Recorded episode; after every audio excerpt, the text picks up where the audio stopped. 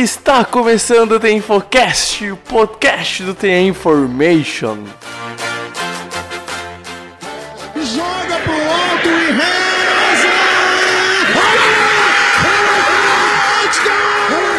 Oh my God! Davis is going to run it all the way back! Auburn's going to win the football game! Auburn's going to win the football game! Pass is intercepted at the goal line. A vitória do Kansas City Chiefs!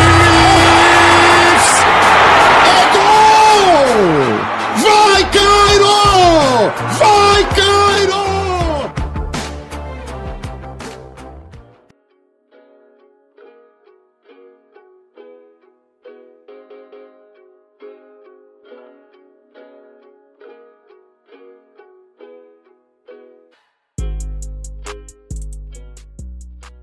Olá, está começando o The Infocast, o podcast do The Information. Finalmente, a temporada chega no que resta apenas um jogo. 2019 tá ficando para trás, a temporada está acabando. Na verdade, falta apenas 60 minutos pra gente conhecer o campeão de 2019, o campeão do Super Bowl. E nesse episódio, então, eu com a voz toda gripada, porque eu tive a brilhante ideia de correr com chuva já e ficar até tarde na rua, acabo me gripando. Eu estou com Pedro Matsunaga e dessa vez, Pedro, vamos falar a verdade, a gente tá num episódio que tá fazendo dois anos de podcast e estamos atravessando o Atlântico, cara. Só queria falar isso. Não, é, eu. Prazer aí, Breg, estar falando com você de novo aí. Podcast importante, né? Podcast do Super Bowl. E eu acho que apresenta aí o nosso convidado, é presença ilustre aí no podcast. Acho que é, principal presença aqui, principal convidado do nosso podcast até hoje. Então apresenta aí o nosso, nosso convidado, Bregs. Cara, sem dúvidas é o nosso principal convidado após dois anos de podcast, após, eu acho que esse é o EP 115, se eu não me engano. A gente está recebendo então o André Amorim, coach Amorim, que é um dos caras que mais entende de futebol americano lá em Portugal. A gente fazendo a conexão então Brasil-Portugal, uh, dando ao podcast, voltando às origens das duas nações. Amorim, seja bem-vindo à família do The Information, seja bem-vindo ao The Infocast, o microfone é teu. Cara, se apresente, fale um pouco sobre você, seu, seu trabalho sobre futebol americano aí em Portugal. E, claro, também já faça seu merchan e dê suas redes sociais, cara. E, de novo, muito obrigado por ter aceito o convite e seja bem-vindo à nossa família. Olá Pedro e obrigado pelo convite. Eh, é sempre um prazer ter a oportunidade de passar o Atlântico, não é? E de falar com, com quem está desse lado, mas partilha a mesma paixão que eu, porque no fundo a minha grande paixão é, é o futebol americano, uh, um desporto que já estou ligado há, há muitos anos em Portugal. Uh, joguei durante muitos anos uh, nos Lisboa Navigators, depois nos Lisboa Devils, passei a ser treinador da equipa e, e mais recentemente tive com o projeto da Seleção Nacional em, em, de Futebol Americano cá em Portugal. Um, mas o futebol americano e a NFL uh, em particular é também uma das minhas grandes paixões e sou um dos três comentadores de futebol americano aqui em, em Portugal, um país onde o futebol americano não tem a dimensão que tem no Brasil. No Brasil eu sigo muito o, o trabalho que é feito através da ESPN, do, do António Cuti, do Everaldo e depois toda a paixão que existe à volta de, de, de, do próprio desporto com podcasts e trabalhos como aquele que, que tu fazes. E, e, é um prazer estar aqui, é um prazer podermos falar um bocadinho sobre este Super Bowl que vai ser um Super Bowl bombástico. É, cara, eu diria que a gente tem tudo para ter um, um dos melhores Super, Super Bowls da década. Afinal, a década ainda não acabou, mas fica naquela intriga de acabou a década, ou vai começar a década. Mas enfim, a verdade é que a gente vai ter tudo para ter um grande Super Bowl. E também lembrando, como o Amorim falou, ele comenta futebol na futebol americano, né, na Eleven Sports. Eles têm um podcast, né, Coach Amorim?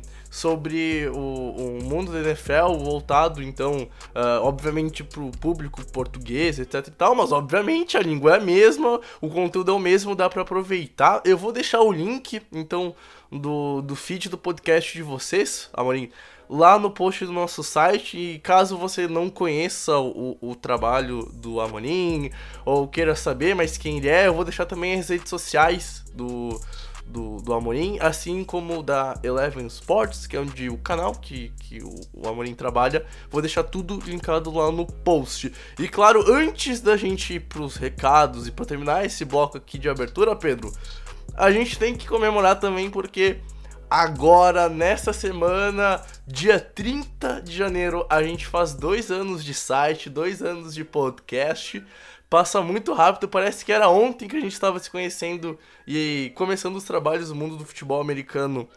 Uh, logo no Super Bowl 52, na derrota do nosso Patriots para a vitória do glorioso Nick Foles com os Eagles no Super Bowl 52, cara, passa muito rápido, né, velho? É, cara, é assim, é uma história curta ainda, né? Dois anos, não sou nada, mas já é uma, uma caminhada aí nossa do site. É, passamos por muitas coisas, passamos é, por, aquele, por aquele primeiro Super Bowl com, do, do Super Bowl 52, passamos pelo Super Bowl 53, agora indo para o nosso terceiro Super Bowl, né, cobrindo pelo site. É, tivemos a, a, as, várias, várias coisas, a gente tem um, um podcast, até lembrando alguns momentos. Do, do, do, do nosso site, do, do Infocast na história, né? Mas é, é isso, e eu acho que assim, é, indo para completar dois anos é, de forma fantástica. Eu acho que a, a qualidade do nosso conteúdo nunca foi tão boa. Uh, a gente aqui inovando nosso podcast, trazendo um cara fantástico que é o, que é o Amorim, o coach Amorim, lá de Portugal, aqui para falar um pouco do, do podcast no principal jogo do ano, né, Brex? Então eu acho que nada mais justo para comemorar esses, esses dois anos do, do site, né, Brex? É, eu admito que a gente começou o site no, numa data certa. Sempre que a gente vai comemorar o aniversário do podcast do site, a gente vai falar do Super Bowl, cara. A melhor coisa que tem. Bom, mas enfim, chega de, enrola, de enrolação, a gente vai pro bloco de recados e na volta, então a gente vem discutir o que a gente pode ver no Super Bowl 54.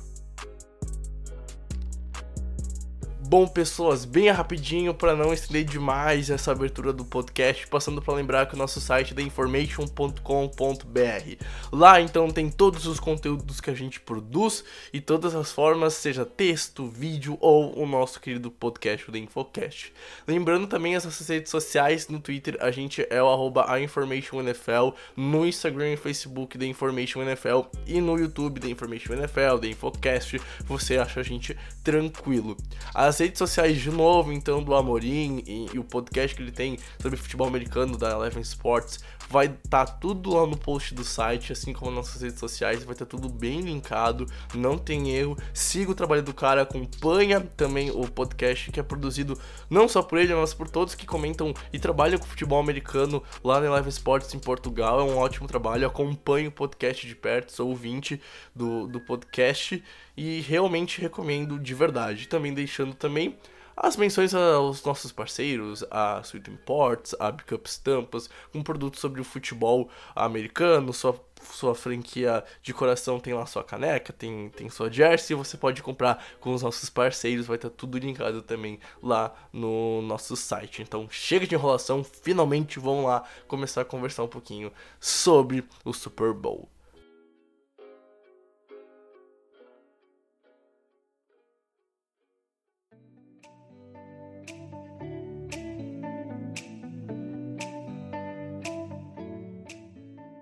Bom, pessoas, vamos enfim falar do que é o último jogo da temporada de 2019. Uma temporada que foi muito boa de acompanhar, a gente teve muitas surpresas, principalmente em pós-temporada, mas a gente chega então no Super Bowl com os Chiefs após 50 anos sem chegar na final da NFL e com os 49ers voltando depois da derrota para o Baltimore, ainda na época que tinha Colin Kaepernick como QB. E eu queria já saber, Amorim, a sua primeira impressão desse jogo. O que tu acha que a gente vai ver em campo no dia 2 de fevereiro lá em Miami? Olha, eu estou muito, muito curioso, Bregolin, porque hum, os Chiefs voltam ao jogo grande, como tu disseste, depois de 50 anos, não é? Patrick Mahomes é, é um talento geracional um, ele em dois anos conseguiu levar os Chiefs a dois finais de conferência, algo que os Chiefs não faziam desde 1970. e este ano consegue não só levá-los ao final de conferência, mas ao Super Bowl. Mas do outro lado está uma equipa que para mim é, é a grande revelação da época. Os 49ers conseguiram passar da pior, uh, ou melhor, da segunda pior equipa do ano para uma das duas melhores no ano seguinte. São uma equipa que claramente hum, o treinador Kyle Shanahan tinha uma ideia para, para o projeto, não foi uma equipa que foi montada, como nós dizemos aqui em, em Portugal, em cima do joelho, não foi um planeamento do acaso, foi realmente um planeamento a longo prazo. Quando ele pegou na equipa há, há dois anos, um, não teve o sucesso imediato que, que, que, é muitas vezes aquilo que as equipas procuram, mas montou uma estrutura para o futuro. O ano passado tiveram o azar do Jimmy Garoppolo ter a lesão no, no joelho, deram se calhar um passo atrás ou ficaram estagnados, mas este ano estamos a ver o, o, o resultado desse trabalho todo acumulado. Por isso eu acho que vai ser um Super Bowl fantástico. Acho que os Chiefs querem e vão lutar muito por um, por um resultado positivo. Os 49ers também querem esse resultado. O Super Bowl escapa-lhes desde 1995 e acho que vai ser aqui um embate muito, muito interessante. Onde eu acho que este pode ser o Super Bowl termos um herói improvável um jogador que, muito ao estilo do que o Raheem Morstead fez na final de conferência, apareça neste jogo e faça um jogo fantástico e seja o MVP. E ao contrário dos olhos todos que estão em Patrick Mahomes, no Jimmy Garoppolo, acho que poderá haver aqui um herói um, que nós não, não conseguimos assim tão facilmente perceber. É, concordo com isso, até porque, né, Pedro? Vamos falar a verdade. São duas equipes muito bem montadas, são dois elencos profundos. Eu acho que assim, o, o elenco dos 49ers é o melhor da NFL. É o, o, o time bem mais montado, bem mais trabalhado. A gente veio que tem jogadores novos que rendem mesclando com veteranos que dão ao time um balanceamento muito bem feito ao longo de toda a temporada. E acaba sendo o time que menos tem oscilação, enfrentando um, um, uns Chiefs, cara, que vamos falar a verdade, evoluiu muito. A gente semana passada já veio soltando os textos sobre a evolução desses times, os segredos dele. A gente tem algumas stats aqui separadas que ao longo do episódio a gente vai jogar.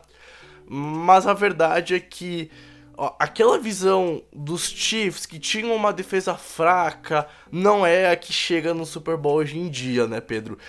Acaba sendo um confronto que dos quatro times vivos nas finais de conferência, talvez a gente tenha aqui o melhor confronto possível pro Super Bowl, velho. Ah, eu acho que você citou bem aí, né, do, do Kansas City Chiefs, há muito tempo não chegava no Super Bowl. E, e assim, é, voltando um pouco, é, falar antes de falar sobre a defesa, o, o Amani também falou sobre isso. E, e é isso, eu acho que assim, uh, o Kansas City Chiefs nos últimos anos, uh, na década passada, né, se acostumou a ser um time de, de playoffs, era um time que sempre chegava aos playoffs, sempre teve um, um time bem montado. Uh, o coach Andy Reid também fantástico, um dos grandes treinadores da NFL ali naquele patamar mais alto, no degrau mais alto, né? E, mas é, sempre parava na questão do Alex Smith. Era um time muito bom, o Alex Smith era um QB que decente, que conseguia levar esse time bem, mas chegava nos playoffs, uh, parava no talento do Alex Smith.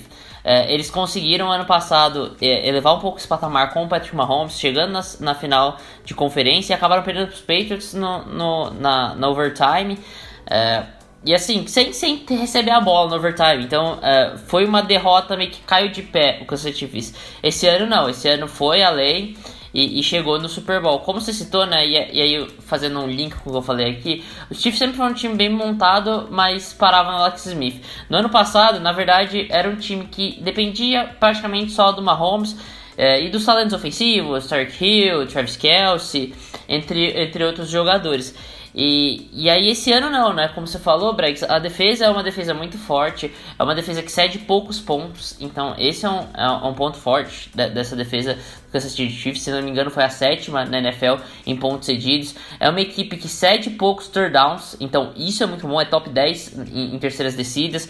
É uma, é uma equipe vai, que vai bem contra o passe, então cede poucos passes completos então você quebra o ritmo de jogo.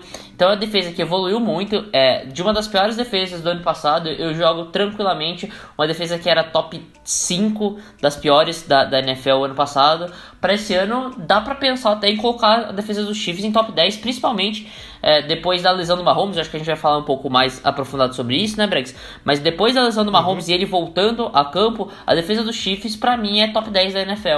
É, e eu concordo muito com isso. Eu tenho aqui um, um algumas stats para médios na semana 1 até a semana 6, que foi justamente a semana que o Mahomes se machucou, a gente vê a defesa do Chiefs cedendo mais de 400 jardas por jogo, cedendo 24 pontos por partida, cedendo mais de 150 jardas terrestres e mais de 240 jardas aéreas, ou seja, número de defesas ruins.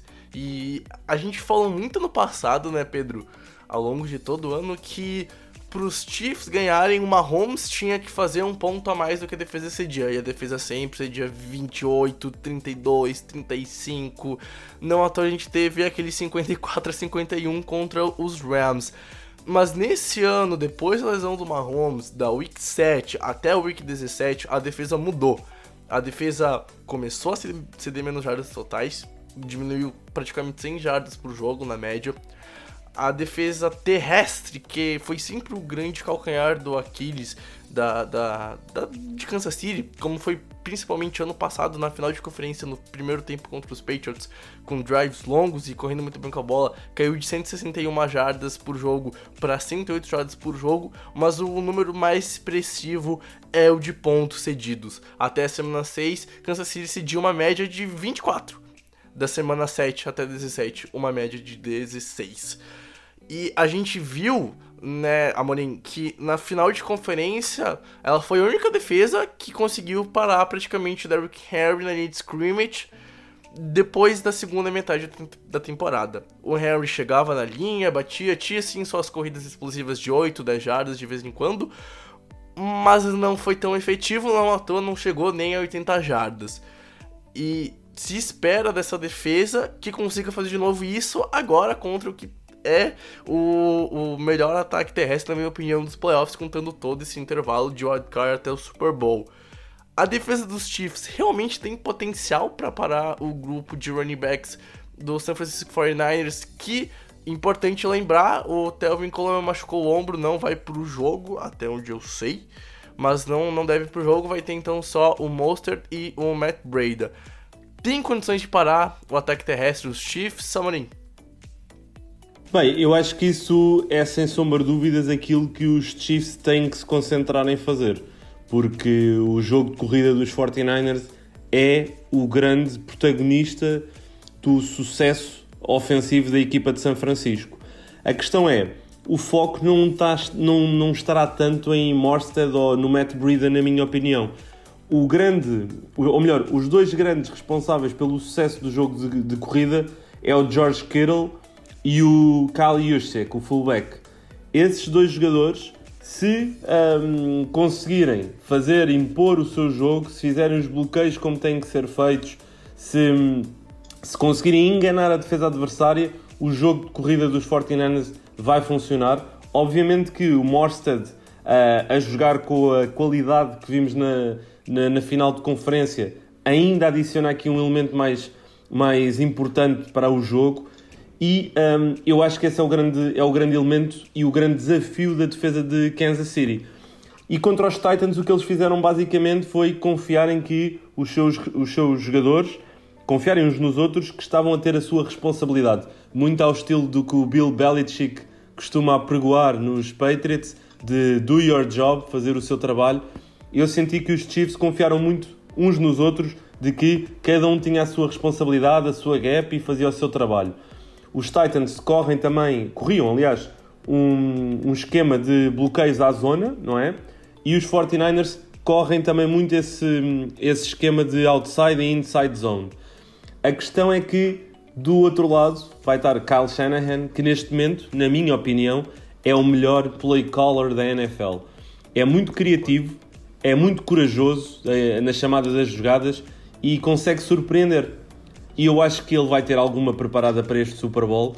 Acho que vamos ver muito outside inside zone. Vamos ver o Josh Kittle a bloquear, o Kyle Juszczyk a bloquear, mas acho que vamos ter ali algumas um, surpresas. E para mim a grande questão é, como vocês também diziam, um, o Steve Spagnuolo, o coordenador defensivo dos Chiefs, mudou muito a defesa de até uh, a lesão do Mahomes e depois da lesão do Mahomes. Concordo inteiramente com o que o Matsunaga dizia. Os Chiefs, na minha opinião, são top 10 de defesa um, depois do final bom de temporada que tiveram. Mas um, para mim o grande ponto vai ser: será que os Chiefs vão conseguir adaptar àquilo que os 49ers vão trazer? O ajustamento durante o jogo, para mim, vai ser fundamental para perceber quem é que ganha esta batalha. É, cara, eu concordo muito, muito com isso. E principalmente, vamos falar a verdade, cara. Hoje em dia, o, o ataque terrestre de São Francisco, meu, tu vai ver o Ed chegando, bloqueando no segundo nível. Às vezes, às vezes a gente vê o Kiro chegando no segundo nível, chegando no terceiro nível de vez em quando, e os wide receivers bloqueando muito bem. A gente vê um trabalho muito bem feito e o o Japa, o Matsunaga, falou no último podcast. Não, mentira, o penúltimo, que o último foi dos prêmios da, da temporada. O último, o último pós-final de conferência, espero que deu pra ficar bem entendido.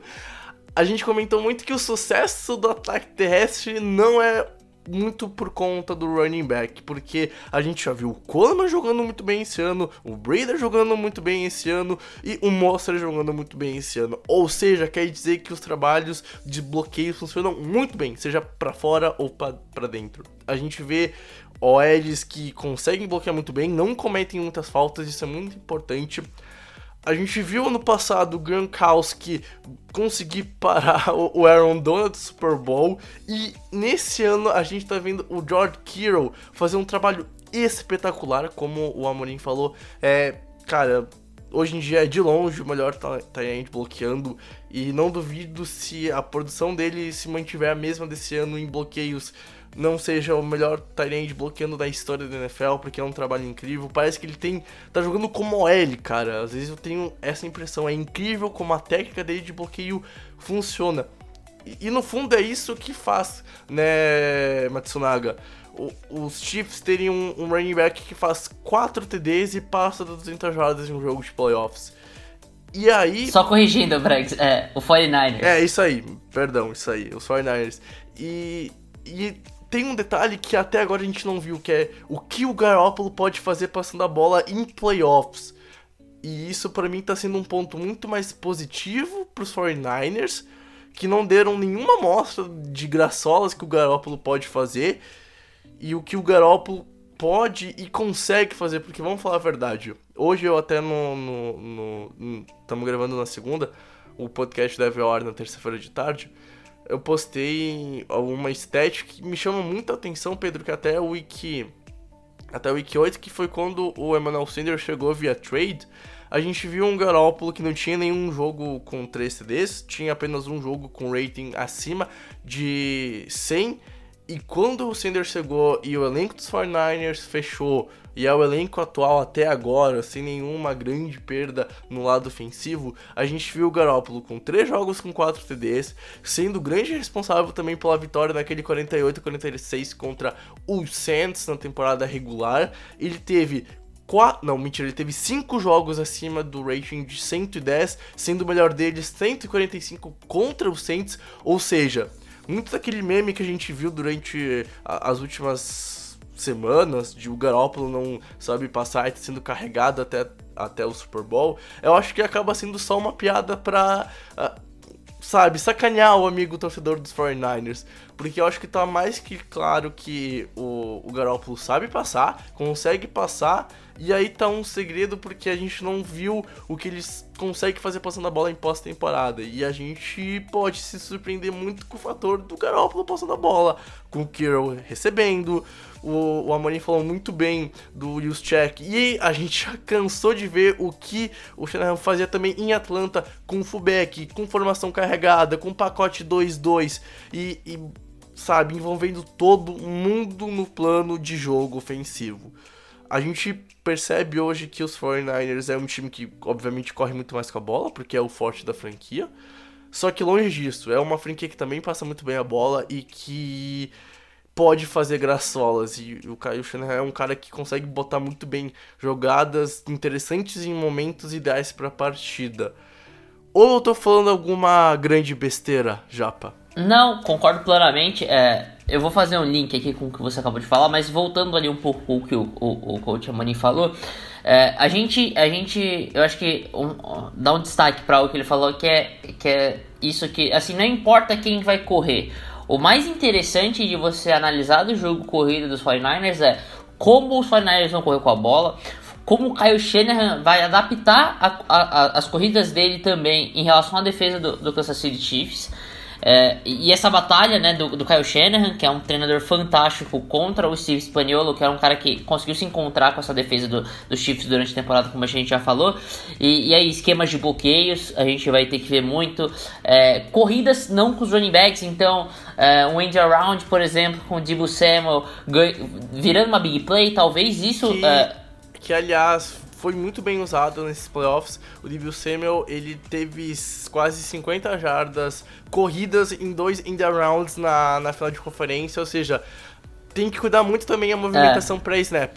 É, e, e, é isso, os 49ers são um dos times, é, são um dos times, não, é o time que mais é, usou é, esses motions, né, antes do snap, essas movimentações antes do snap, então é, é algo para se, pra se, se perceber, o Karen Shanahan é um cara genial em relação a isso, e, e, e, eu acho que isso é o mais importante, não quem corre com a bola, não falar do Harvey Morstead ou a perda do Tevin Coleman, mas eu acho que o mais importante é, é, tudo isso. E aí sobre o que você falou, né, Breg, sobre é, passar a bola, e a gente não viu tanto o Garoppolo nesse, nesses playoffs passando a bola, mas é, eu trago uma estatística aqui diferente, assim, o, o, o Kansas City Chiefs limitou o, o Tennessee Titans a 85 jardas totais terrestres. Na, no, no último jogo, uh, brilhante, o Derrick Henry que passava das quase chegou em, em 200 jardas de média no playoffs uh, antes desse jogo ser limitado a tão poucas jardas. Mas os 49ers tem um detalhe: a única vez que, que os 49ers foram limitados a 85 jardas terrestres ou menos na temporada, eles ganharam e ganharam razoavelmente bem, pontuaram bem contra o Arizona Cardinals, conseguiram ganhar de 36 a 26 e, e aí que eu acho que tá meu ponto. É, o, é, essa é a diferença do Tennessee Titans pro, pro San Francisco 49ers. É, o Tennessee Titans é, teve uma crescente do, Ray Tannehill ali no final da temporada, principalmente. É, teve alguns recebedores é, indo um pouco bem, o, o A.J. Brown, o rookie, que foi muito bem nesse final de temporada, principalmente. Mas o Ryan Tannehill não é o Jimmy Garoppolo, o ataque, o ataque aéreo dos, do, dos Titans não é o que os, os 49ers têm. E outra, né, o que eu, eu bati na tecla, o Amorim falou bem também, você falou, né, Brex? É o Kyle Shanahan, cara. É um cara genial, é, é um dos maiores é, gênios ofensivos da liga hoje. Eu acho que para mim ele é passado essa, essa, esse hype que teve com o Sean McVay nas últimas temporadas. O Kyle Shanahan tá nesse nível. Eu acho que são, são dois caras que cresceram muito nos últimos anos. E para mim é a nova geração desses coaches ofensivos. É, ele é genial, então a, eu acho que assim, os 49ers vão sair vencendo sobre, sobre essa batalha em relação ao Steve Spaniolo e essa defesa dos Chiefs vem crescendo muito bem, ou, ou esse ataque dos 49ers que é, é fantástico com o Kyle Shanahan. Aí a disputa tá pro outro lado, né, Bregs? Aí entra a questão do, do Patrick Mahomes e o ataque do Kansas City Chiefs com uma defesa espetacular, que é a defesa dos San Francisco 49ers. Aí eu quero ouvir o que vocês têm para falar sobre esse outro lado da bola, né? Cara, é justamente o que eu ia puxar agora. A conexão que a gente tem é incrível, Matsunaga. Porque eu justamente ia falar. Tem todo esse embate entre o como vai ser o jogo terrestre dos, do, dos 49ers e como a defesa dos Chiefs vai se portar e os ajustes que vão fazer durante o jogo. Mas o grande duelo desse Super Bowl não vai ser um QB contra um QB, não vai ser uma defesa contra uma defesa, qual que vai ser de menos pontos, etc e tal é o que o ataque dos Chiefs, que na minha opinião, Amorim, é o mais talentoso e explosivo da NFL, contra a defesa que mais tem o potencial de parar esse ataque dos Chiefs. É possível a gente ver um Mahomes limitado ou tu acha que ele vai deitar e rolar sobre Bolsa, sobre Richard Sherman, sobre Alexander, ou tu acha que vai ser um jogo de igual para igual com cada um tendo seus momentos, Amorim? Eu, eu acho muito sinceramente e, e, e, e o, e, o Matsunaga, e o Matsunaga falou muito bem sobre este tópico do, do, de que este vai ser o outro grande duelo, além do, do ataque do, dos 49ers contra a defesa dos Chiefs mas eu acho sinceramente que no, no, na equipa dos Chiefs o grande responsável pelo sucesso ou não do ataque vai ser a linha ofensiva. Porque a realidade é que o talento está lá.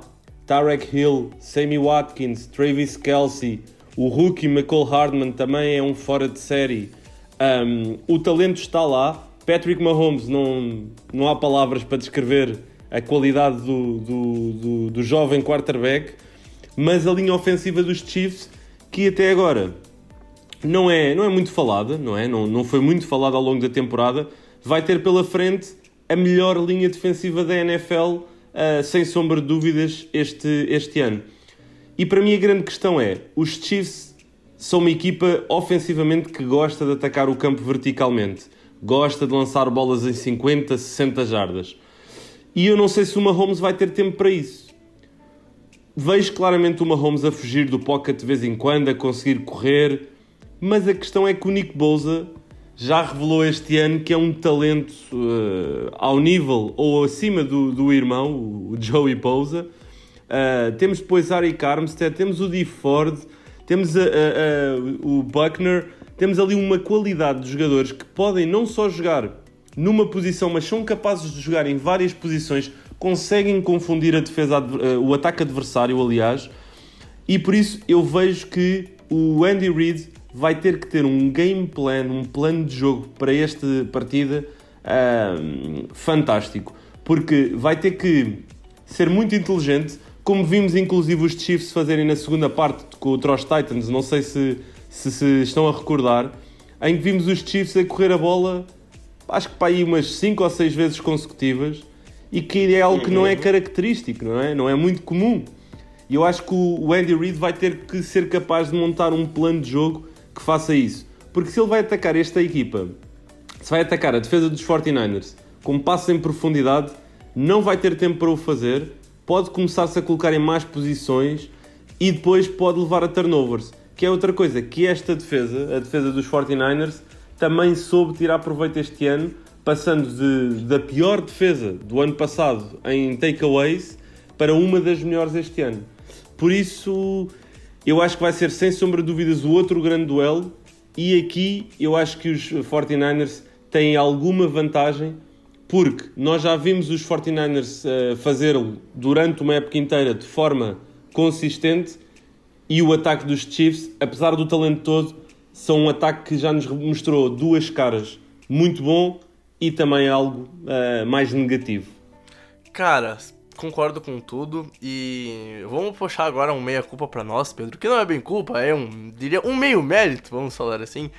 A gente falou isso temporada passada, a gente falou isso durante toda a temporada. Deu para provar que não é só desse lado do Atlântico que é comentado esse assunto, é do outro lado também, com, com a Mourinho destacando, por exemplo, o ataque dos Chiefs ser tão vertical que às vezes eles se complicam em questão de, por exemplo, posse de bola. E aí, cara, vai pensar, mas posse de bola, o que, que tu vai querer saber se a franquia vai ter lá 20 minutos e tal? Mas é um detalhe importante, né? Vamos relembrar, voltar então, eu acho que é o que é o jogo que mais exemplifica isso na era Mahomes, a final da UFC do ano passado. A gente viu uns Patriots dominando o primeiro tempo, correndo com a bola e os Chiefs não conseguiam fazer nada muito por conta que o jogo terrestre não era muito bem utilizado, uh, deixou a franquia naquele primeiro tempo em situações longas de third down e aí a defesa dos Patriots conseguiu seus méritos de parar. E o que isso ocasionou? Os Chiefs não tinham tempo de bola, a defesa ficava em campo, chegou morta no último período, e aí o Brady conseguiu fazer um baita jogo, tem aquela toda polêmica da overtime, mas a defesa dos Chiefs chegou morta. E durante esse ano a gente viu momentos com o Andrew Reid com péssimo, uh, péssimo trabalho de chamadas, entregando jogos como o dos Titans lá na temporada regular, que perdeu por 35 a 32 lá em Tennessee. E a gente viu isso pela primeira vez ser muito bem trabalhado contra os Titans na final de conferência, como o Amorim falou, correndo às vezes cinco vezes seguidas, deixando um drive de 6, 7 minutos. E eu acho que é isso que os Chiefs têm que fazer. Porque como tu para um, um, um pass rush muito agressivo? Correndo com a bola. Tu não pode deixar sempre a defesa sabendo que vai vir um passe. Aqui a posição de campo vai ser muito importante, porque como o Amorim falou, se ficar em situações difíceis de converter, consegue roubar a bola. Contra os Packers, conseguiu roubar a bola com duas interceptações e forçou dois fumbles. E os Packers tinham apenas 13 uh, takeaways uh, da, durante toda a temporada. Então, a defesa dos 49ers é muito explosiva e, e, de novo, tem que ter um trabalho muito bem equilibrado. Não é só passar bola, não é só correr. Damian Williams e o McCoy vão ter um papel muito importante nesse time. E aí, se a gente destacou de Bill Samuels, Pedro, vamos falar a verdade, Tyreek Hill é talvez o cara mais rápido da NFL hoje em dia. Uma vez se disputava com o Brandon Cooks, hoje eu acho que o Tyreek Hill é o cara mais rápido de toda a NFL. Ele pode fazer muito bem jogadas de end around, passar por trás da linha, conseguir confundir a defesa e pode ser uma arma em profundidade. É o cara que é mais versátil nesse ataque. Pode receber screen, pode receber um passe no meio, pode receber uma bomba de 60 jadas para touchdown.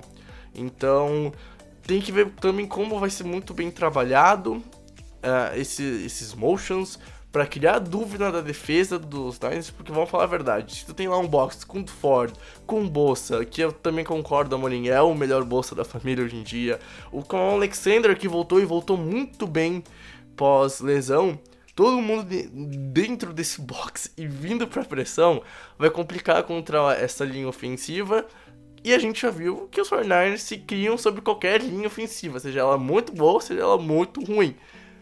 Então, a gente tem uma linha ofensiva que pressiona, que não deixa tempo e que deixa uns passes às vezes que não são um pouco.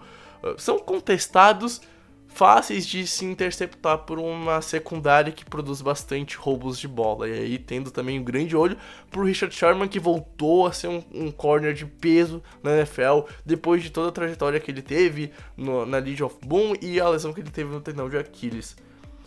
E, de novo, o mais importante, eu acho que aqui, mais do que uma Holmes passar a bola 50 vezes, ter 5 TDs, esses números absurdos, eu acho que o mais importante, Pedro, vai ser o que o Damian Williams e o que o LeSean McCoy podem produzir correndo e também não só eles, ver como a gente vai notar se o Rio conseguiu fazer um, um, bom jogo terrestre, caso seja acionado, pode ser importante, e outros jogadores. Não depende só do que o, do que o Mahomes vai fazer passando a bola, no meu ver, cara.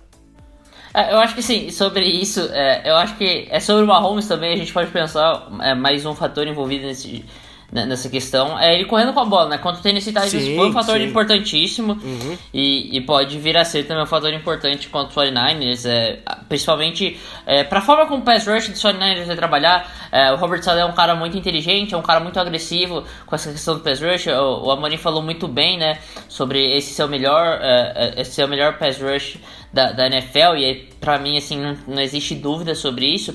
E o Robert Saleh é um cara muito agressivo, ele, ele, ele manda stunts, ele manda blitz e, e assim, se você tem ameaça terrestre do, do, do Patrick Mahomes, isso pode acabar limitando alguns stunts, algumas blitz, porque você vai ter que tentar é, ficar esperto com isso também. E, e eu acho que algo que o, o, o o Amorim é, destacou muito bem, você falou bem também, Brex, é essa questão da verticalidade. É, da grande verticalidade do, do ataque do, do, do Kansas City Chiefs, é um time que busca muito fundo do campo, principalmente com o Patrick Holmes, esse braço fantástico que ele tem, né, lançando a bola, é, a gente já viu ele lançando 80 jardas sem ser no jogo, né, em treinamentos, então a gente sabe do potencial desse braço e isso ajuda muito. E, e aí você vai para os recebedores, né, do, dos Kansas City Chiefs, é muito difícil você marcar o Tarek Hill no fundo do campo, o McCall Hardman é, no fundo do campo. São dois caras extremamente explosivos é, é, que esticam muito verticalmente o seu campo.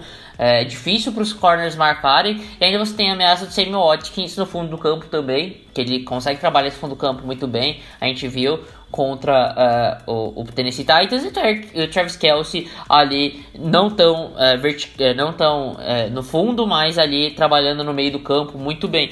Então é, é uma tarefa difícil para a secundária do, do San Francisco 49ers e você citou bem, Bregs, que é, que é uma secundária que, que vem jogando no nível bom, principalmente com seus cornerbacks.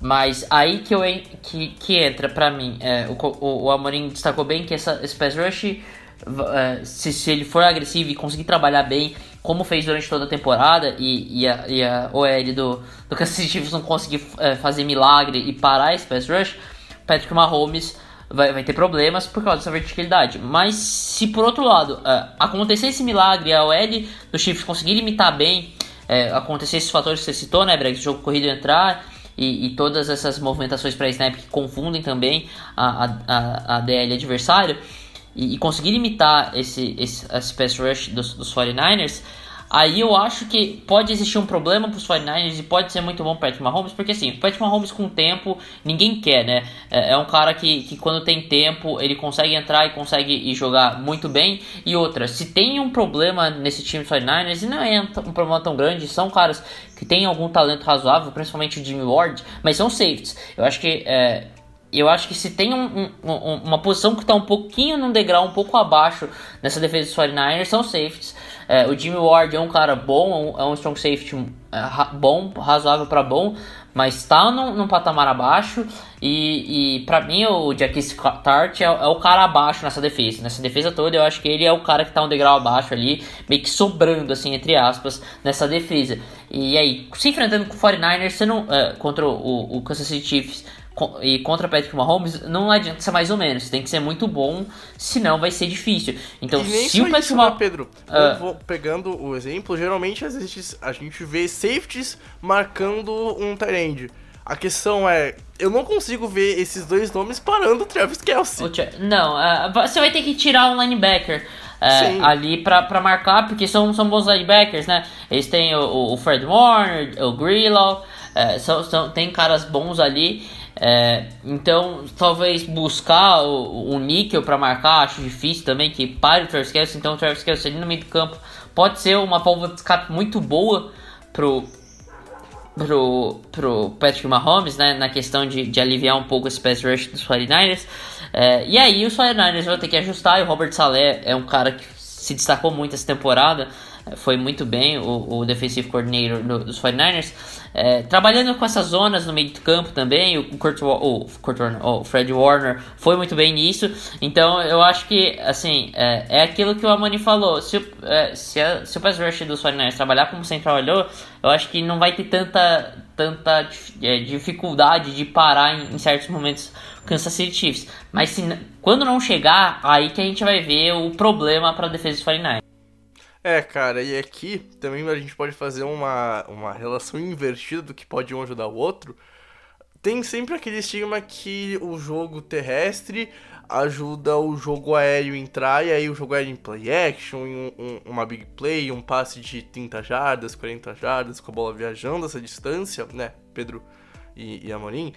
Mas o que eu acho engraçado é que aqui talvez um passe de 50 jardas talvez logo nos primeiros drives a gente vê um, tentativas pro, pro Hill e, e pro Hardman com passes longos para deixar a defesa do, dos 49ers esperta contra o passe longo, deixar ela mais aberta, esporosa, acho que dá para se dizer assim, e quem sabe engrenar com o jogo terrestre. Então, o jogo aéreo dos Chiefs e na minha opinião, a importância do Kelsey nesse detalhe, em tanto em bloqueios ou como opções em jogadas com, com pacotes que dê a chance de corridas. Deixar aquela dúvida, tá? Será que vem o passe pro meio? Tem o, o, o Rio lá no fundo que pode ser um, um, uma ameaça muito grande.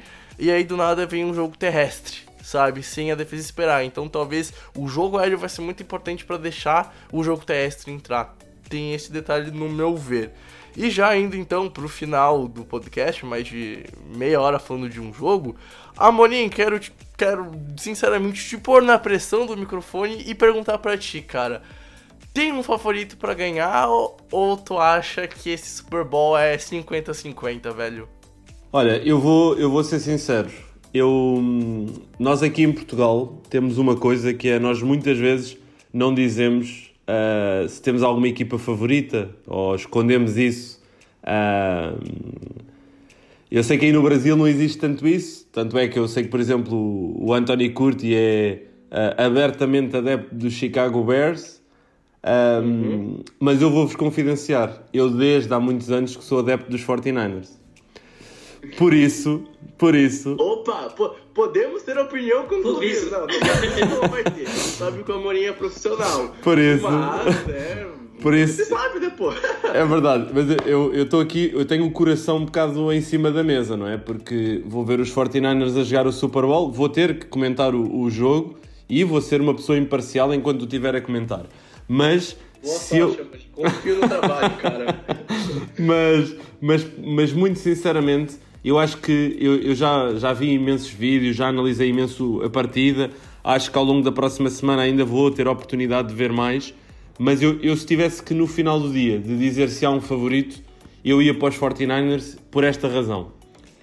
Os 49ers são uma equipa que ao longo da época ganhou jogos de maneiras eh, inacreditáveis. Eles ganharam contra os Steelers com 5 turnovers, que é uma coisa que não é comum. Se tu tens 5 turnovers numa partida, tu perdes esse jogo. Eles conseguiram ganhar. Eles ganharam jogos em que tiveram shootouts contra os Saints. Eles ganharam jogos contra os Cardinals em que tiveram dificuldades em impor os seus, o seu jogo de corrida, como o, Matsunaga tinha dito, e tiveram que ir para o jogo de passe. Por isso, são uma equipa que parece que ganha os jogos de várias maneiras. Da mesma maneira que também acabou por perder três jogos e todos eles muito, muito próximos. Os Chiefs são uma equipa que até meio da temporada ah, tiveram a lesão do, do Mahomes e tiveram alguma dificuldade, mas até meio da temporada parece que não se encontraram. Mas depois terminaram a época muito bem. E claramente são uma equipa que está ah, lançada. No entanto, eu não vi um único jogo dos Chiefs a época inteira em que eles jogaram bem 4 quartos. Vi-os a jogar 3 quartos muito bons contra os Texans, por exemplo, em particular o segundo quarto. Um, Vi-os contra os Titans a fazer a mesma coisa, entraram no jogo mal e depois ajustaram e ganharam, mas não os vi a jogar bem 4 quartos. E por isso, e apenas por isso, eu dou algum ligeiro favoritismo aos 49ers. Agora, se o Mahomes aparece e lhe dão tempo e ele tem a capacidade de pôr o seu gênio em campo, os 49ers não têm hipótese, porque acho que o Jimmy Garoppolo não vai conseguir igualar o gênio do Mahomes. Tsunaga, concorda, discorda e qual a sua opinião sobre um possível favorito no jogo?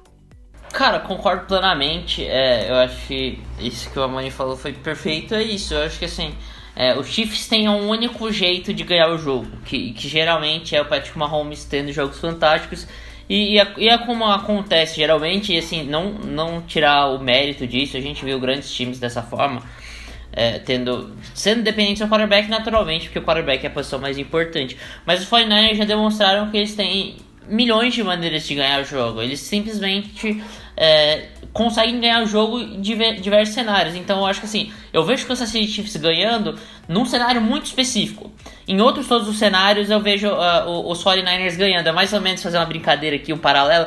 Mais ou menos ah, o Doutor Estranho no, no, nos Vingadores. Ultimato, que ele fala Sim, que ai, bom. não sei quantos milhões de, de, de, de universos paralelos, só um que, que eles conseguem derrotar o Thanos, né? E pra mim é mais ou menos a- a- a- o paralelo. O- Os Chiefs são os Vingadores. Então eu acho que de milhões de possibilidades, de, em milhões de possibilidades, eu acho que em pouquíssimas os Chiefs conseguem ganhar. Então em pouquíssimos cenários os Chiefs conseguem ganhar. Então pra mim, assim, eh, os 49ers na posição de Thanos, né, entre aspas, nesse paralelo, acho que os 49ers ganham são os grandes favoritos pra esse Super Bowl. Bom, eu também concordo que tem um favoritismo pros 49ers, muito por conta do que os dois já comentaram muito bem. O começo e o primeiro quarto, principalmente, vão ser muito importantes. A gente viu os Chiefs começarem 24 a 0 atrás do placar contra os Texans e sofrerem um 17 a 7, ou seja, ficar 10 pontos, duas posses atrás do, dos Titans. Conseguiu virar. Por quê? Porque essas duas franquias que os Chiefs venceu não são as melhores em vários aspectos da liga, né? E, e- vamos combinar também o que, que o- o- os Texans fizeram pra entregar aquele jogo é surreal, né? Mas a gente viu que os 49ers, meu amigo, se, se eles abrirem 14 a 0, é muito, é muito difícil deles entregarem. Então, eu concordo, eu acho que os 49ers é um time mais equilibrado, é um time que oscila menos e, e por isso tem um leve favoritismo. Não digo que é 80-20, que é 70-30. Uh, eu digo que é um 55 a 45, no meu ver. E, sinceramente, eu não duvido dos Chiefs ganharem com 5 TDs do Mahomes, eu não duvido dos 49ers ganharem com 4 TDs corridos e o Garoppolo passando a bola 10 vezes.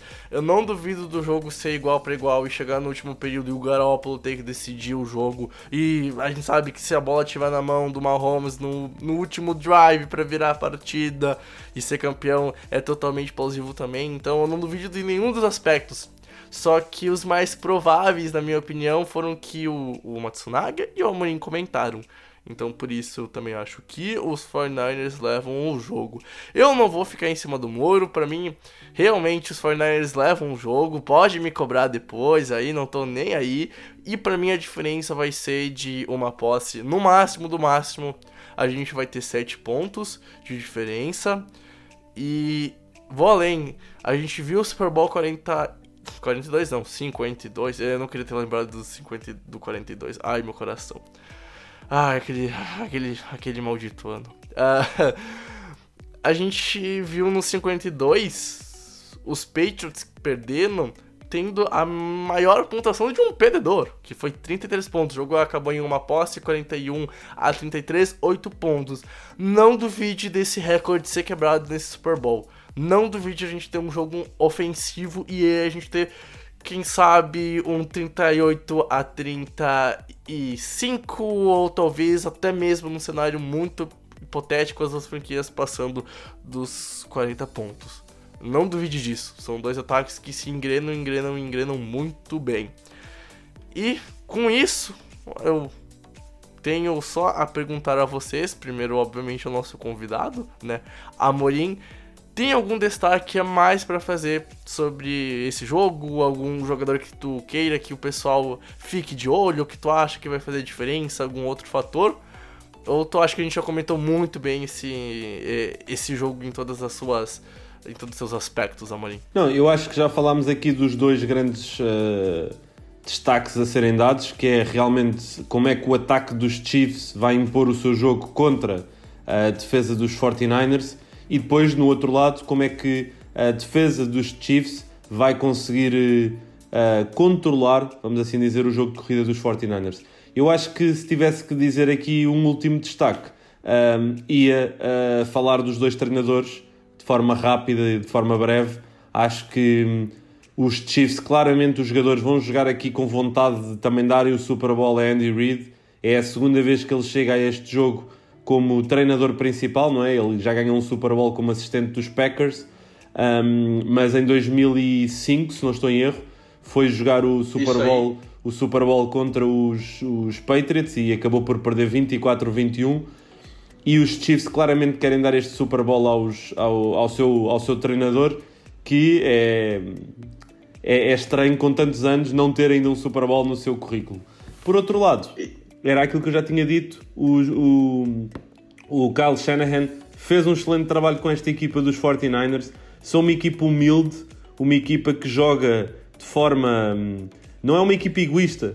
E vimos vários casos disso ao longo da época. O, o Aquilo Witherspoon, no cornerback, ter sido sentado a meio do jogo contra os Vikings pelo, pelo Mosley e depois ter vindo dizer no final do jogo que eu não fiz o meu trabalho o próximo jogador assumiu e é assim que nós jogamos. E vemos um, o, no último jogo o Emmanuel Sanders não teve um único passe um, com grande destaque na partida e não fez qualquer tipo de barulho sobre isso. E isso vai para a cultura que existe nesta equipa dos 49ers, que é uma cultura que é a equipa e não os jogadores. Por isso, acho que este duelo entre os treinadores e a mentalidade e a capacidade que os seus jogadores também vão ter de dar uh, ou querer dar o Super Bowl ao seu treinador, acho que também vai ter aqui algum peso. E aí, muito sinceramente, acho que os Chiefs vão ter mais algum pendor, porque Andy Reid terminar a, a carreira dele sem um Super Bowl é um crime. Matsunaga, o microfone é teu, deu o último destaque sobre o jogo. Cara, meu último destaque aqui é, é sobre algo que, que o Amanin falou no começo do podcast e ficou. É, vindo na minha cabeça e até comecei a procurar um pouco mais é sobre aquela questão dos heróis improváveis. Sempre aparece um personagem diferente em Super Bowls. E aí eu puxei alguns números desde o Super Bowl é, 48 até o 52. A gente teve Malcolm Smith, linebacker, no, no, Super Bowl 48 como herói improvável, Malcolm Butler no 49 como herói extremamente improvável, o Malik Jackson no Super Bowl 50 teve um TD num, num fumble forçado pelo Von Miller, foi um dos heróis, o grande herói foi o Von Miller, mas dá para destacar o Malik Jackson, James White no Super Bowl 51 foi um cara é, maravilhoso, muita gente acha que ele deveria ganhar o um MVP do Super Bowl e não Tom Brady naquele jogo, e foi fantástico. O Corey Clements, é, foi, eu acho que foi, para mim, foi o principal destaque do, do Philadelphia Eagles naquele jogo contra uh, o New England Patriots, ele, ele infernizou a defesa dos Patriots e uh, contribuiu muito para a vitória do, dos Eagles e ninguém esperava que o Corey Clements fosse o cara que fosse aparecer. Então a gente vê grandes heróis improváveis. Então, uh, você que está estudando esse podcast aqui, na hora do Super Bowl, tenta prestar atenção em jogadores que não sejam só os principais. Não seja o Jimmy Garoppolo, não seja o George Kittle, não seja o, o, o Patrick Mahomes, o, o Travis Kelce, o Tarek Hill, mas tenta ver alguns caras diferentes. E aí eu vou falar alguns deles que para mim são caras que dá para prestar atenção. Uh, o primeiro deles, uh, o, o Amorim destacou, eu falei aqui também durante o podcast, o McCall Hardman, pelo lado do Kansas City Chiefs, é um cara que assim, pode, pode aparecer e, e, e assim, não duvide dele ter uma grande partida se os Chiefs conseguirem encaixar o jogo deles. É, o McCall Hardman é uma válvula de escape muito importante ali também para tirar a pressão do, do Dark Hill, do, do Sammy Watkins e do Travis Kelsey. É, e pela defesa do, dos Chiefs, eu acho que um, um, destaque também que a gente pode falar é, é o Bruchal Breland ou o Anthony Hitchens, um linebacker e um, e um corner, que são caras que eu acho que podem ter algum destaque e podem vir a ser heróis improváveis, talvez. E pelo lado do, dos 49ers é difícil, porque são muitos nomes balalados, né? Eu não sei nem se esse cara seria um, um, um herói improvável ou não, porque apesar de, de novo, é um cara que se destacou muito, mas o Dibu Samuel é um cara fantástico, vem tendo uma temporada espetacular e eu acho que pode aparecer muito bem no Super Bowl, até pelo Emmanuel Sanders ser visado e ser marcado talvez pelo principal corner dos Chiefs, que é o Brashad Breeland.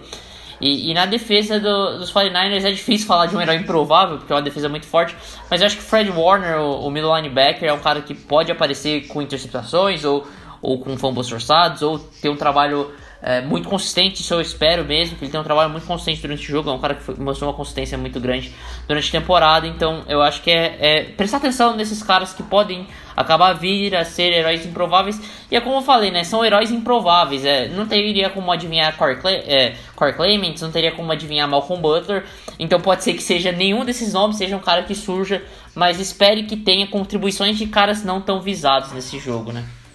Sim, eu, eu estás a dizer isso, desculpa, desculpa aqui interromper, Bergolim. Imagina. Mas Imagina, eu, acho que, ir, eu acho que o herói improvável vai ser o Jimmy Ward, só porque há bocado disseste que ele era o elemento mais fraco da defesa do, dos 49 é, é aquilo, cara. Ele vai ouvir o podcast e falar: Ah, é? Eu vou calar a boca do Matsunaga porque eu sou fraco. Cara, a gente já cantou. Você ouviu primeiro aqui no The Infocast, meu amigo ouvinte. Então o meu, o meu último destaque para esse jogo é muito do trabalho do, dos Chiefs no, no primeiro quarto. Já falei um pouquinho antes e vou ressaltar de novo porque para mim é muito importante. É, é como os Chiefs vão começar o jogo. Se eles vão começar na pegada do Mahomes on fire e com um time equilibrado ou se eles vão começar tomando paulada.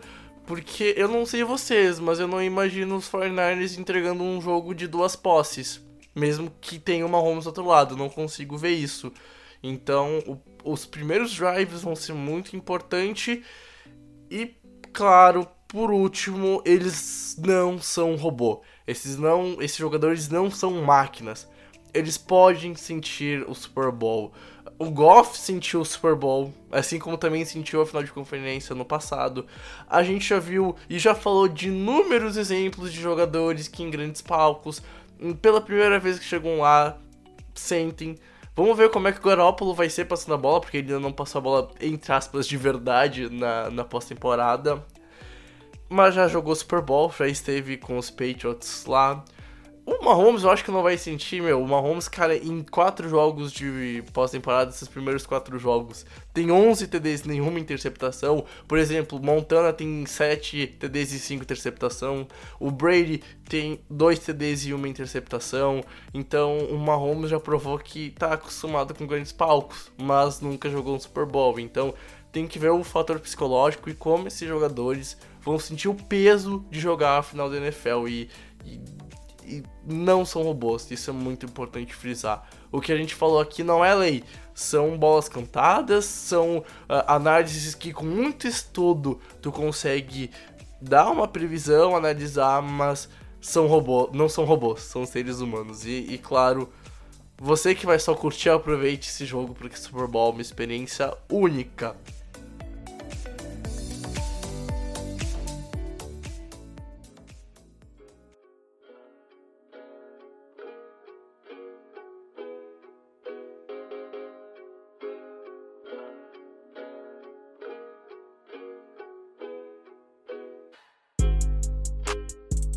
Bom, gente, vamos terminando aqui o podcast, um podcast longo para só um jogo, mas não tem como falar de Super Bowl e isso é um, um episódio pequeno. É, são muitas faces de uma mesma partida que podem decidir, são muitos lados, são, são muito muitos confrontos pequenos que têm importância gigantesca na grande, na grande final da NFL. Não existe só o confronto do Mahomes contra a defesa do, dos Niners e alguns outros confrontos que a gente citou.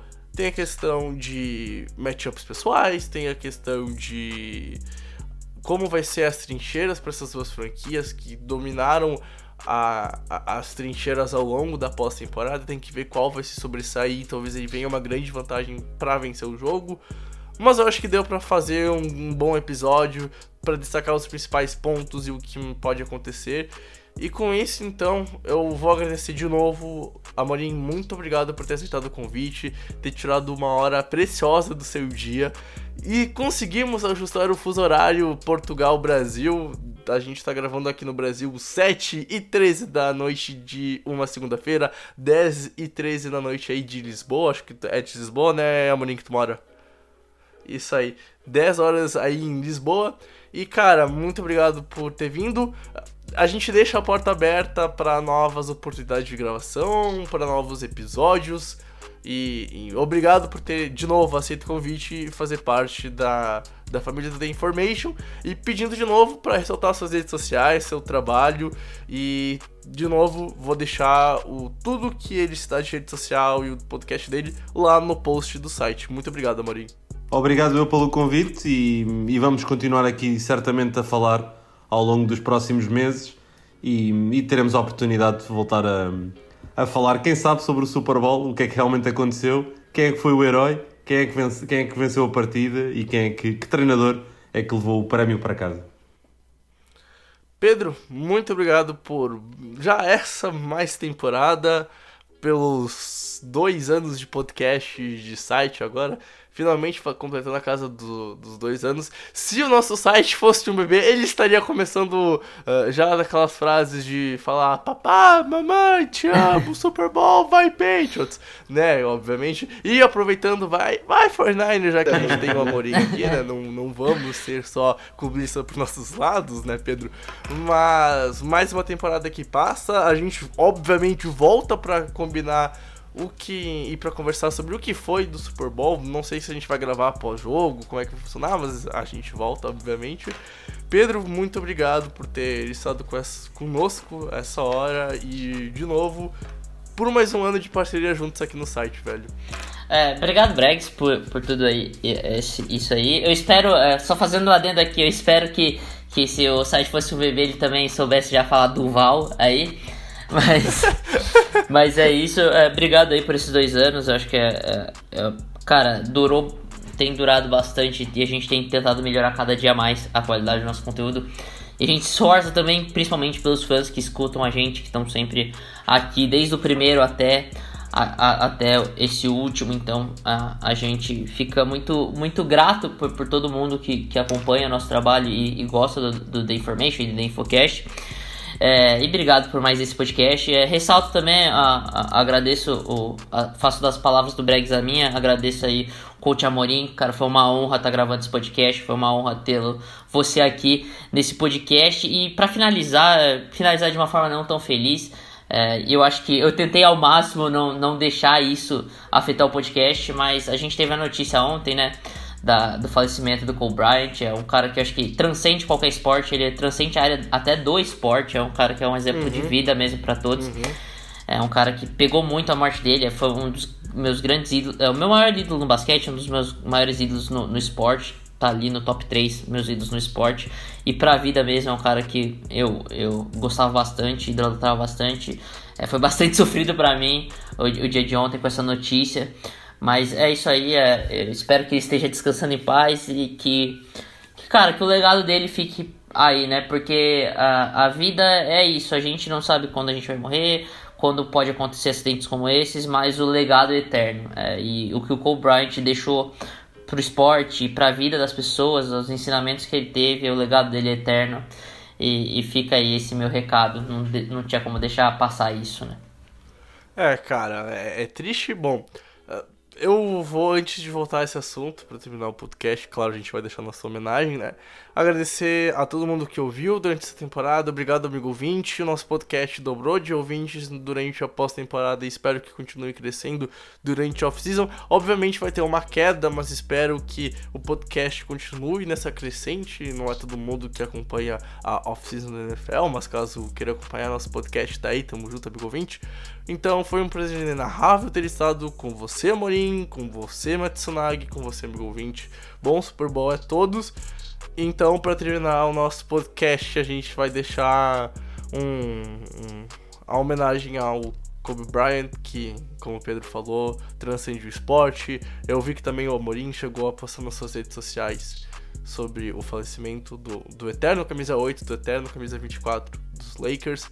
É um cara que não fica só na área do basquete, então aqui é a nossa homenagem do, do The Information para terminar o podcast 24 segundos de, de silêncio absoluto para a gente recordar a memória do Kobe Bryant e encerrando aqui então o, a nossa gravação. Forte abraço a todo mundo, bom, bom Super Bowl a todos e que a gente consiga ter a nossa vida feliz e bem vivida. Afinal, eu acho que é a grande mensagem também que a gente deixa não só sobre futebol americano, já que a gente tocou no assunto, nem tinha como não tocar sobre a morte do, do Kobe Bryant. Forte abraço, amigo ouvinte. De novo, obrigado, Maurinho. Obrigado, Matsunaga. A gente se encontra no próximo podcast do review do Super Bowl, analisando como foi o jogo. E obrigado, Kobe. Você é uma lenda e lenda nunca morre.